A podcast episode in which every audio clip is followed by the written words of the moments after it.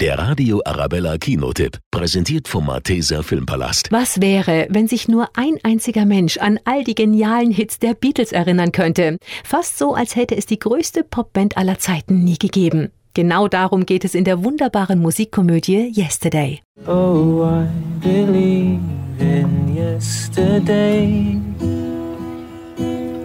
Mann, wann hast du den geschrieben? Das habe ich nicht. Paul McCartney hat den geschrieben, die Beatles.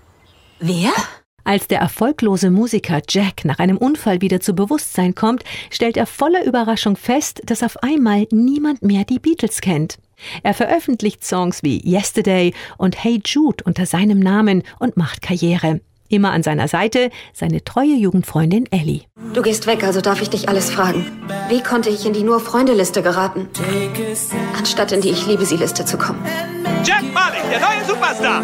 Wir hätten das perfekte Paar sein können. Aber du bist jetzt der größte Songwriter der Welt. Bei dieser romantischen Liebeskomödie spielt übrigens sogar Ed Sheeran mit. Der Radio Arabella Kinotipp, präsentiert von Hofbräu München, jetzt auch im Malteser Filmpalast.